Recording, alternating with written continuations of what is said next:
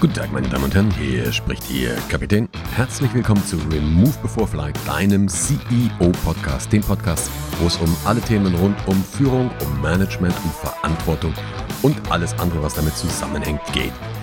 Diese Folge ist live von der Baustelle. Vielleicht hörst du das ab und zu mal so im Hintergrund, irgendwelche Baustellengeräusche. Ich habe mir noch überlegt, was mache ich? Warte ich, bis die hier fertig sind? Oder, oder was mache ich überhaupt? Habe mich dann aber entschieden, das in Kauf zu nehmen, dass du es vielleicht ab und zu mal ein kleines bisschen scheppern hörst, weil ich möchte mit dir über ein Thema reden, was mir zumindest im Moment ständig begegnet. Zumindest habe ich den, ein, den Anschein, dass es mir ständig begegnet. Das ist ein psychologisches Phänomen mit einem wundervollen Namen. Das Ding heißt nämlich das Abilene-Paradoxon. Abilene, ich hoffe, ich spreche das richtig aus, bin mir nicht ganz sicher. Abilene ist eine, ist eine Kleinstadt irgendwo in Amerika und das Ding heißt so, weil da ein Wissenschaftler herkommt. Und dieser Mensch heißt James Harvey und der hat dieses ähm, Abilene-Paradoxon das erste Mal beschrieben. Und deswegen heißt es auch so. Dieser Typ, der lehrt an der, oder hat gelehrt an der George Washington Universität und zwar hat der im Jahr 1974, ist also schon ein paar Jahre her.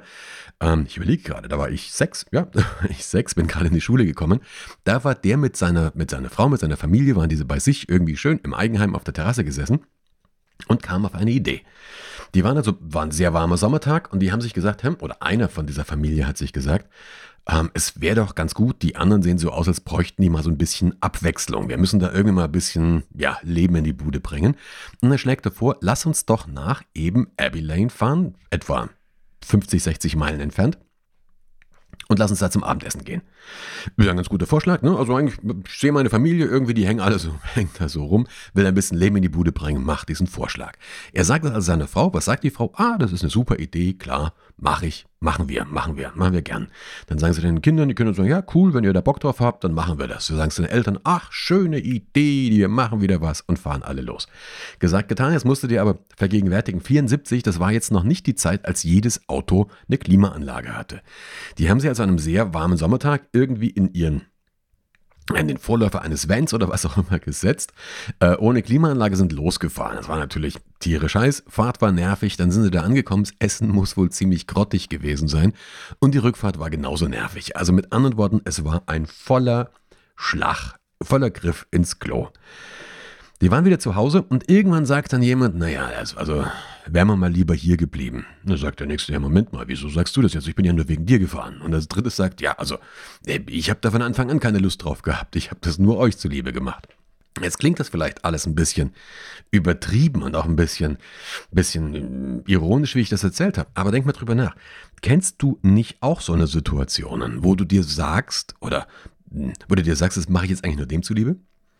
Hast du schon mal so Gespräche geführt, wo du dann sagst, ja, was willst denn du eigentlich? Du wolltest das doch. Oder hast du es zumindest so mal gedacht, sowas in der Art?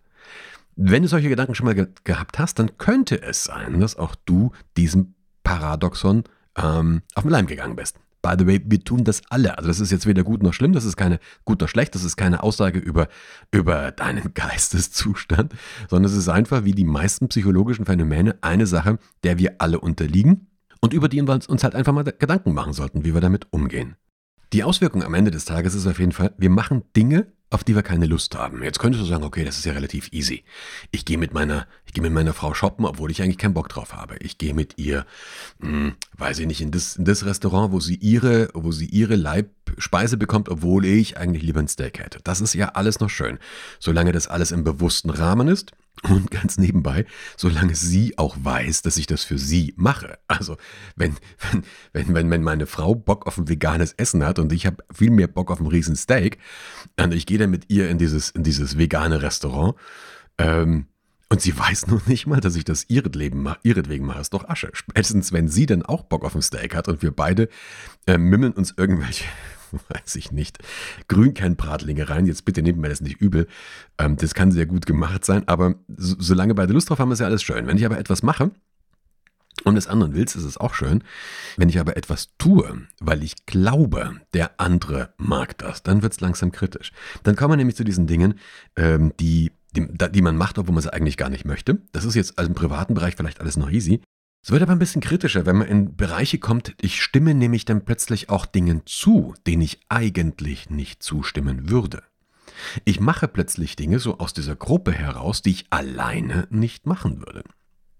Es gibt Untersuchungen darüber, komme ich nachher nochmal darauf zurück, dass Urteile in Gruppen heftiger ausfallen, als wenn der Mensch alleine geurteilt hat. Also hätte, also man hat so Versuche gemacht, wo man, wo man eine, eine wo man einen Fall vorgestellt hat, zum Beispiel ein Vergehen, und da sollte ein, ein Mensch entscheiden, wie wird dieser Mensch der sanktioniert, wie wird er bestraft. Und das gleiche hat man gemacht, dann hat man die Gruppe entscheiden lassen. Und das Gruppenurteil ist immer heftiger ausgefallen als das Urteil des Einzelnen. In unserem Alltag ist das relevant. Äh, zum Beispiel, ja, zum Beispiel bei Facebook. Ja, ähm, wir sind in einer Situation, wo Meinung über Facebook gemacht wird. Also sehr, sehr, sehr, sehr stark. Äh, es gibt Dinge, das kannst du jetzt diese Wahl in, Zü in Thüringen nehmen, in Zürich wollte ich schon sagen, in Thüringen nehmen. Da kannst du ähm, die Klima, Klimageschichte, Fridays for Future und so weiter, kannst du dann nehmen. Das Blöde ist, wir bewegen uns ja alle in immer in einer bestimmten Informationsbubble. Ich, Peter Brandl, wenn ich jetzt hier sitze, ich sitze gerade in Berlin, ich habe Zugang auf bestimmte Informationen. Theoretisch hätte ich Zugang auf sämtliche Informationen, sämtliche Informationen der Welt, aber die mache ich mir ja nicht zunutze. Ich greife ja nur ein paar Teile davon ab. Facebook zum Beispiel zeigt mir ja bloß das, wovon es ausgeht, dass ich dem zustimme. Also Facebook zeigt mir ja bloß das, wo, wo, wo Facebook, das ist ja der Witz an Facebook. Facebook versucht, mich zu unterhalten. Und deswegen gibt es mir kein, oder gibt mir nahezu keine Informationen, wo ich sage, was ist denn das für ein Schmarrn? Es gibt mir auch nur die Dinge, wo ich sage, das passt irgendwie zu meinem Weltbild und so weiter zusammen. Das heißt also, wenn ich jetzt zum Beispiel eher, eher rechtsorientiert wäre, dann würde mir Facebook eher Informationen an, anzeigen, die mich darin bestätigen, dass alles ganz schlimm ist und Flüchtlingskrise und frag mich nicht was. Wenn ich eher der Meinung bin, es gibt keine Klimakrise, zeigt Facebook mir Informationen an, die zu meinem voreingestellten Preset äh, äh, passen und umgedreht. Wenn ich der Meinung bin, die, äh, die Welt geht nächstes Jahr unter, finde ich auch dafür ständig Bestätigung. Wenn du und ich, wenn wir uns nebeneinander mit unseren Notebooks jetzt setzen und bei Google den gleichen Suchbegriff eingeben, dann haben wir mit einer hohen Wahrscheinlichkeit kriegen wir unterschiedliche Resultate. Das heißt, du kriegst unterschiedliche Ergebnisse angezeigt, als ich die angezeigt bekomme. Auch das ist an sich noch nicht schlimm. Das, das Blöde ist, dass wir glauben, diese Information, die wir kriegen, das wäre die Realität.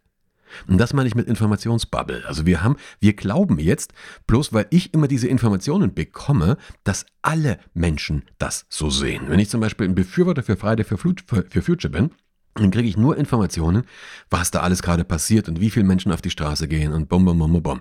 Und plötzlich glaube ich, dass alle das so sehen. Und jetzt haben wir den Knackpunkt, weil wenn ich das eigentlich anders sehen würde, laufe ich jetzt große Gefahr, diesem Abilene-Paradoxon aufzu, aufzulaufen und halte mich vielleicht zurück. Ich stimme plötzlich Dingen zu, denen ich eigentlich gar nicht zustimmen würde.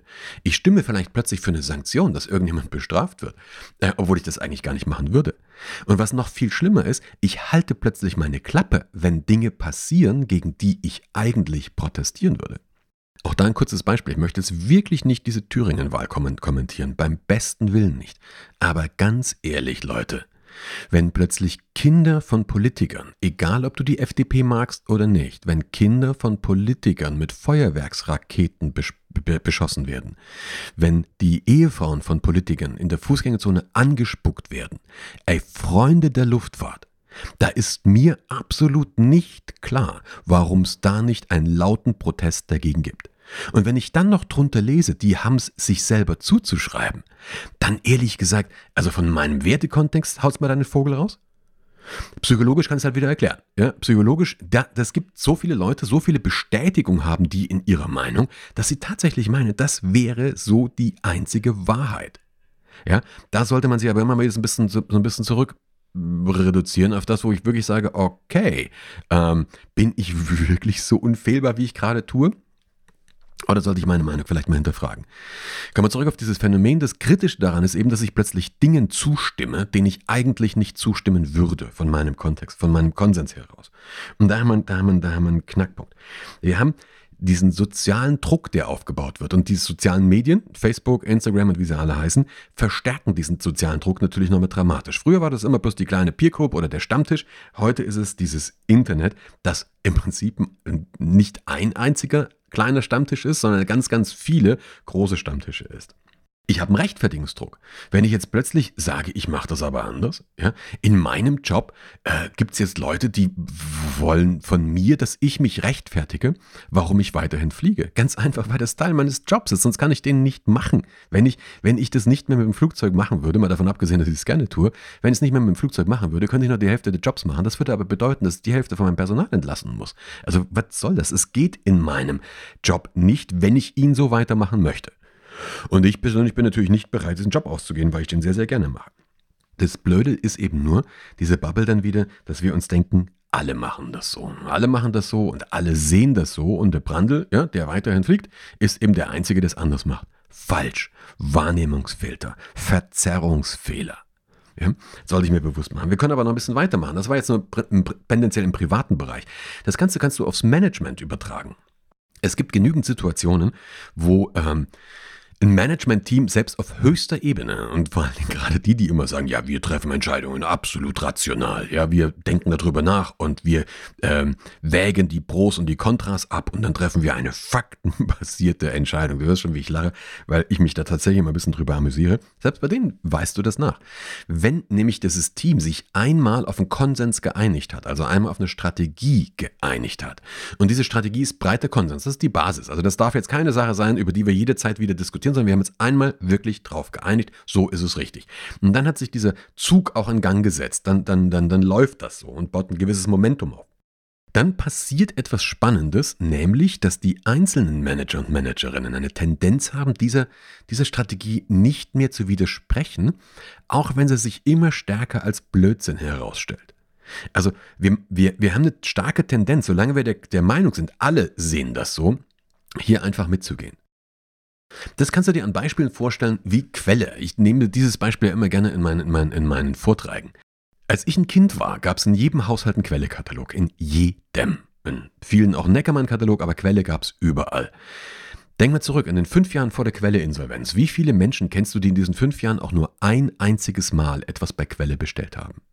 Und das muss einem doch auffallen. Da kann ich doch nicht sagen, ähm, das sind Veränderungen, die haben wir nicht mitbekommen. Es war ein langsamer, schleichender Prozess, und das ist das Fiese.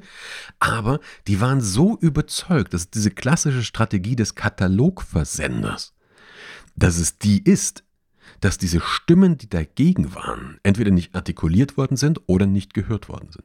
Glauben wir im Ernst, dass es da niemanden gab bei Quelle, der nicht abends bei sich zu Hause gesagt hat, ey, wenn wir noch so, wenn wir noch eine Weile so weitermachen, maximal noch ein Jahr.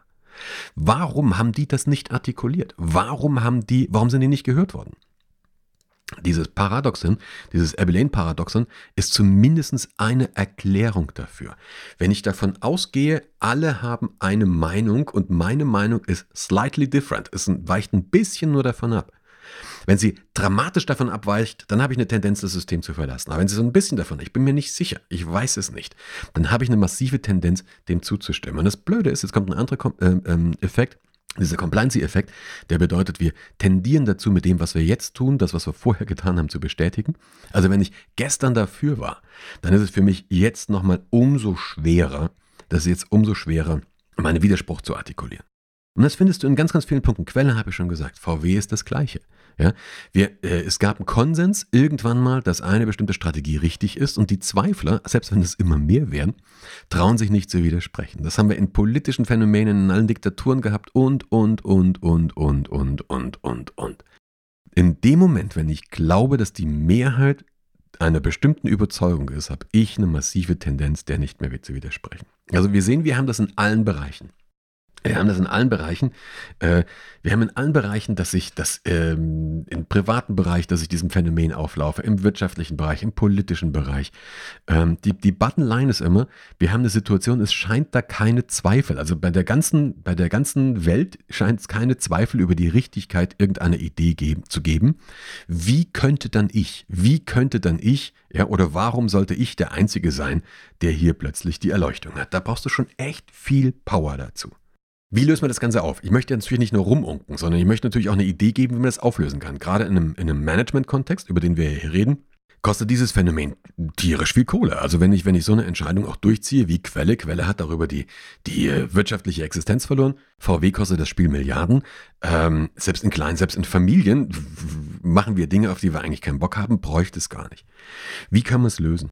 Eine Sache, mit der man in der, in der äh, Psychologie sehr, sehr viel lösen kann oder was tatsächlich eine Sache ist, ein Schritt ist, der uns in den meisten Bereichen einen sehr, sehr großen Schritt nach vorne bringt. Das ist etwas, das nennt man in der Fliegerei die Situational Awareness, das Situationsbewusstsein.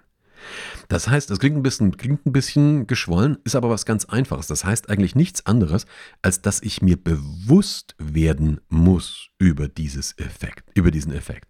In dem Moment, wenn ich weiß, dass es dieses Ding gibt und es wenn es auf meinem, auf meinem Radar ist, wenn es auf meinem Screen ist, dann habe ich eine Chance, was dagegen zu tun.